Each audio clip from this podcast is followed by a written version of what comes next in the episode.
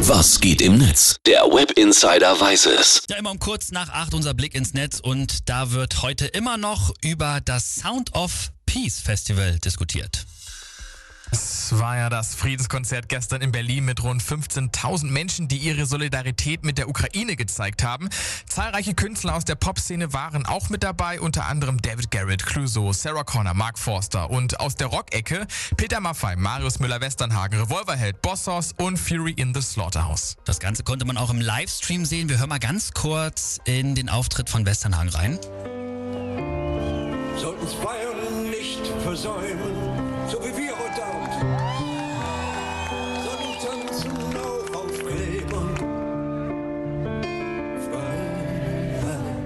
Natürlich hat er Freiheit gesungen. Kriegt man gleich so ein bisschen Gänsehaut, ne?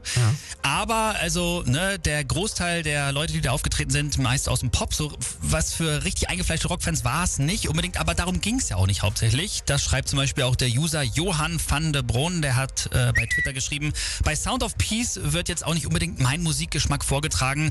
Trotzdem ist doch das eine sehr gute Aktion. Solange der Ruf nach Frieden sich an den Aggressor richtet und kein Ruf nach Kapitulation der Ukraine ist, dann bin ich für alles zu haben. Wie sagt man so schön? In den Farben getrennt, in der Sache vereint, ne? Stimmt. Trotzdem äh, gab es natürlich im Netz auch irgendwelche Miesepeter, wie zum Beispiel hier der User Dirk, der hat geschrieben, dass er die Aktion peinlich findet und dass er da den Kreml lachen hört bis hierhin. Und darauf hat sich aber zum Beispiel der User Jo Schück gemeldet, der hat geschrieben, alles klar, Spenden sammeln für Kriegsopfer, mega peinlich, findet Dirk. Dann blasen wir es halt ab, oder?